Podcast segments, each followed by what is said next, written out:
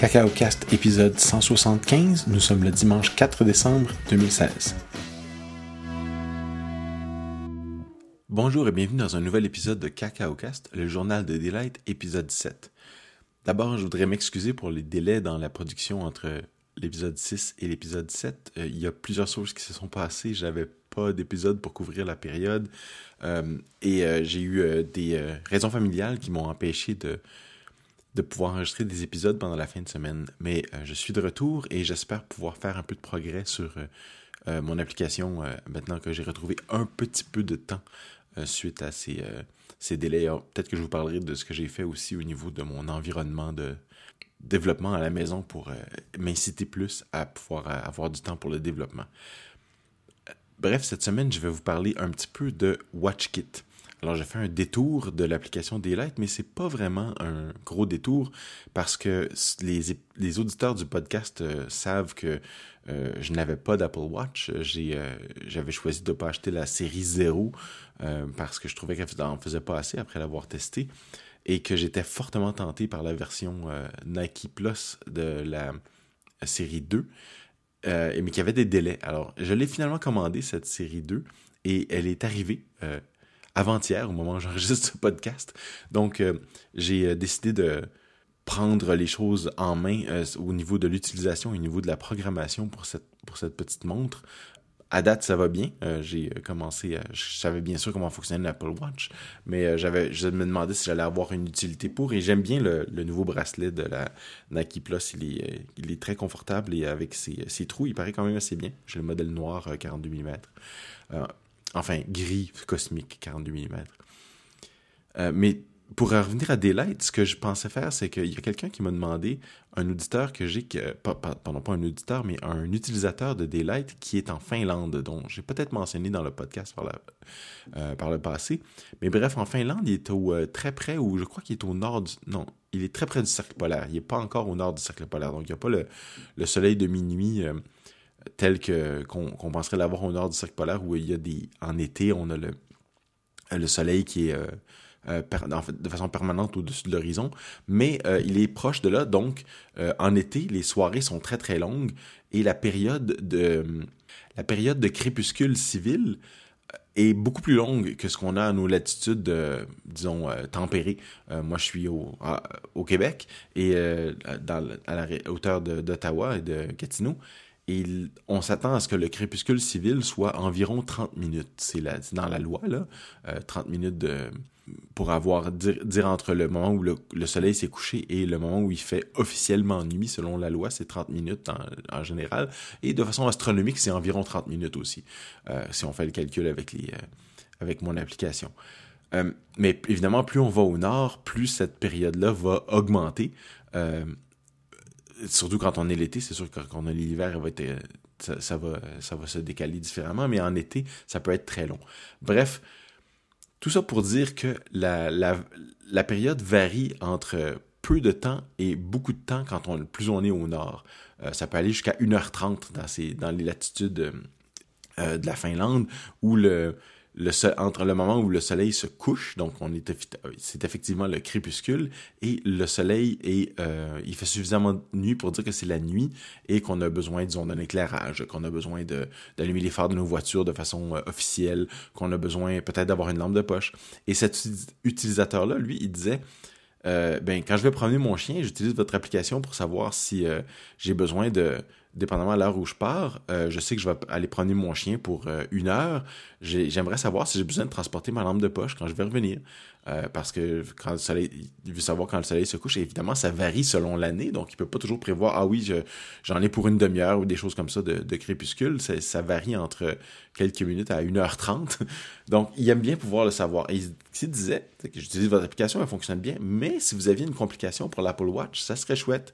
Donc, euh, je pourrais juste euh, regarder mon Apple Watch et, et vous dire quand est-ce que le est-ce quand est-ce qu'il va effectivement faire nuit.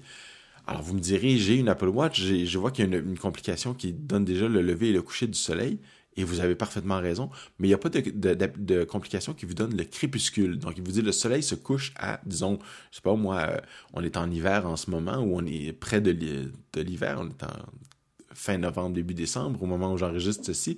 Donc, à mes latitudes, le soleil se couche assez tôt. on parle de 16h22 et le crépuscule se termine à, disons, 16h52 pour mettre 30 minutes de plus cette complication-là n'existe pas pour l'Apple Watch. L'Apple Watch va vous dire 16h22. Il va vous dire que le jour dure 8h24 ou quelque chose comme ça. Euh, mais la complication ne vous dira pas combien de temps va durer le crépuscule. Donc, quand est-ce qu'il va faire vraiment nuit. Euh, donc, dans, dans mon cas, est 16h52. Donc, il y a vraiment un besoin pour avoir cette petite complication-là. Et moi, j'ai déjà tous les éléments pour pouvoir le faire. Donc, j'étais déjà en train de, porter euh, mes, mon application en, version 2 en Swift, avoir euh, j'ai tous les, modules nécessaires pour faire ce genre de calcul. Et là, euh, j'ai pris un petit détour donc par euh, WatchOS pour essayer d'aller voir comment est-ce que je pourrais faire une complication. Si vous allez sur le site d'Apple pour voir comment faire une application WatchOS, vous allez voir que vous pouvez avoir une application. Ensuite, vous pouvez avoir ce qu'ils appellent un regard ou un glance et vous pouvez avoir ce qu'ils appellent une complication. L'application elle-même, c'est ce que vous voyez dans votre écran de départ, euh, l'espèce de matrice où il y a tous les, petits icônes. C'est évidemment un, un, petit bundle qui est stocké dans votre application principale iOS et qui va être copié sur la montre au besoin. Selon, euh, selon les désirs de l'utilisateur, je pense que c'est proposé quand on synchronise la montre pour la première fois. Euh, ça va rester à voir pour moi comment ça va ça s'installe quand la montre est déjà installée. J'ai, j'ai pas encore euh, fait cette, cette étape-là parce que je développe directement évidemment sur la montre et sur le simulateur, donc c'est installé pour moi. Mais le fait est que la, complication, pardon, l'application Apple Watch est installée à partir de votre application iOS. Donc vous avez une première version, un premier bundle, si vous voulez, le minimum que vous pouvez faire, c'est une application Apple Watch qui a euh, une interface sous forme de storyboard avec un, une interface extrêmement limitée. Euh, donc avec des boutons ou peut-être un peu d'affichage d'images, quelquefois des affichages de films et des choses comme ça, là, c'est dépendamment du médium que vous utilisez. Euh, mais euh, c'est conçu vraiment pour afficher des, informations en gros plan avec des, grosses, des, gros boutons ou des gros labels. Vous pouvez avoir une petite table qui va vous, vous présenter l'information et vous allez pouvoir glisser avec votre doigt ou utiliser la petite couronne pour faire rouler. Mais bref, c'est conçu pour une, une, interface minimale euh, avec peu de navigation controller pour aller de gauche à droite. Là, ça devient un peu trop compliqué. Donc, dans mon cas, ce que j'ai fait, c'est que l'application elle-même, tout ce qu'elle fait, c'est qu'elle vous permet de choisir le type de, euh, de crépuscule. On parle de crépuscule civil, nautique ou astronomique. Donc, j'ai mis trois boutons et vous choisissez le crépuscule civil, nautique ou astronomique. Et ça, c'est l'application en elle-même. C'est juste de pouvoir faire le réglage de l'application. Parce que peut-être que vous voulez avoir un réglage différent de votre euh, téléphone. Parce que sur le téléphone, on peut choisir le, réglage de crépuscule. Eh bien, sur la montre, on, veut peut-être avoir un, réglage différent. Euh, en plus de ça, sur le téléphone, euh, il va avoir des plusieurs endroits possibles. Donc, l'endroit, votre endroit où vous êtes en ce moment, un peu comme l'application météo, l'endroit actuel. Et puis, l'endroit actuel, vous pouvez choisir un type de crépuscule. Mais là, pour aller euh, mettre des endroits supplémentaires, vous pouvez bien le faire avec des, euh, avec euh, d'autres types de crépuscules. Vous pouvez vouloir le crépuscule civil chez vous, mais le crépuscule astronomique pour votre chalet, je sais pas, ou quelque chose comme ça, ou un endroit où vous allez vouloir aller qui est différent.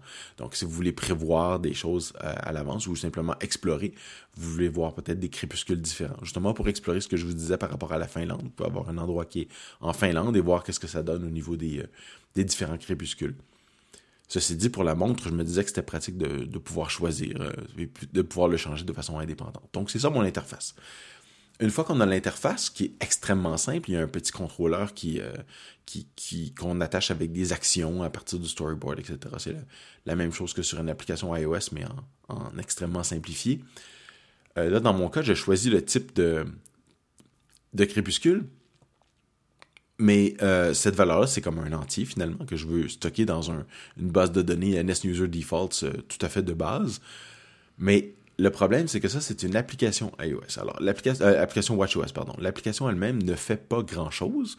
Fait juste vous permettre de choisir cela. Mais tout le travail de la complication va se faire dans une petite classe qui fait la complication elle-même. Donc, la complication, c'est les choses que quand vous modifiez votre, votre présentation de votre euh, affichage euh, de montre iOS, là, vous avez différentes montres. Vous avez le, modèle euh, complexe, le modèle simple, le modèle activité, etc. il y a des petits, des, petits affichages en haut, en bas, à gauche, à droite, vous pouvez, auxquels vous pouvez mettre des icônes personnalisés qui viennent de vos applications. Ou des applications qui existent déjà sur la montre, en fait. Par exemple, vous voulez savoir le, la météo, vous voulez savoir où vous en êtes rendu dans vos activités, vous voulez savoir quel, à quelle heure se couche le soleil, des choses comme ça. Il y a donc différents types de complications. Certains, certaines ont du texte en petit ou en plus gros.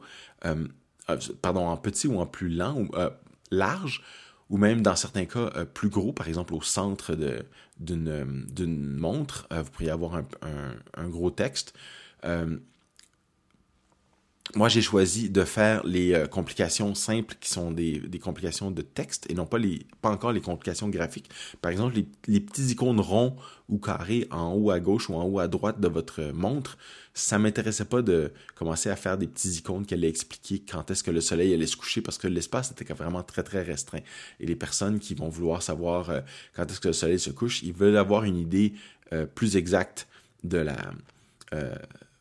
de l'heure de, coucher du soleil sans avoir euh, nécessairement à se, creuser la tête pour savoir qu'est-ce que le petit compte veut dire. Est-ce que ça dit que ça va être dans une heure, dans 30 minutes, dans 15 minutes, etc. Euh, c'était plus simple de le faire euh, simplement avec du texte pour commencer.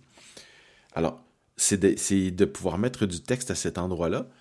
Ça va se faire dans une, une complication, qui est cette complication-là est un objet dans votre extension d'Apple Watch qui va euh, retourner des données très très rapidement au système, euh, à l'Apple Watch elle-même pour pouvoir faire un affichage. Donc, vous avez fait votre euh, application Apple Watch et vous avez créé une extension et une complication en même temps. alors, l'extension existe toujours si on va avoir les, les, ce qu'on appelle les regards. Je ne parlerai pas des regards cette fois-ci parce que j'en ai pas vraiment besoin pour, mon, pour ma présentation de, de complications. Mais quand vous créez votre, votre application Apple Watch, qui va avec votre application iOS, c'est simplement une nouvelle cible dans votre, dans votre projet. Quand vous créez cette application-là, vous avez le choix de rajouter une complication et ou une, un regard, ce qu'ils appellent les glances, qui est une chose qu'on peut regarder un peu, un peu rapidement avec notre, notre poignet, euh, qui, sans être sur l'affichage principal de la montre. Donc, moi, j'ai choisi la complication. Et ce que je voulais pouvoir faire, c'est pouvoir communiquer avec mon interface. Donc, pouvoir euh, envoyer ce petit bout de données, ce que l'utilisateur a choisi, le type de crépuscule civil, nautique ou astronomique, de pouvoir l'envoyer à la complication pour que la complication puisse faire le calcul. Maintenant, c'est pas la complication qui fait le calcul, en fait, c'est l'extension. Euh, l'extension Apple Watch et, votre autre cible quand vous avez euh, une complication. Et cette extension-là peut être appelée à différents moments. Euh, elle peut être appelée euh, généralement sans interface, donc dans une tâche de fond pour pouvoir la réveiller de temps en temps pour qu'elle puisse faire ses calculs. Et dans le prochain épisode, je vais vous détailler un petit peu plus comment on va faire pour passer de l'information de l'interface qui est l'application Apple Watch à la complication qui, fait partie de l'extension et comment on, on a implémenté l'extension elle-même et la complication elle-même pour faire des affichages de texte dans la zone des complications.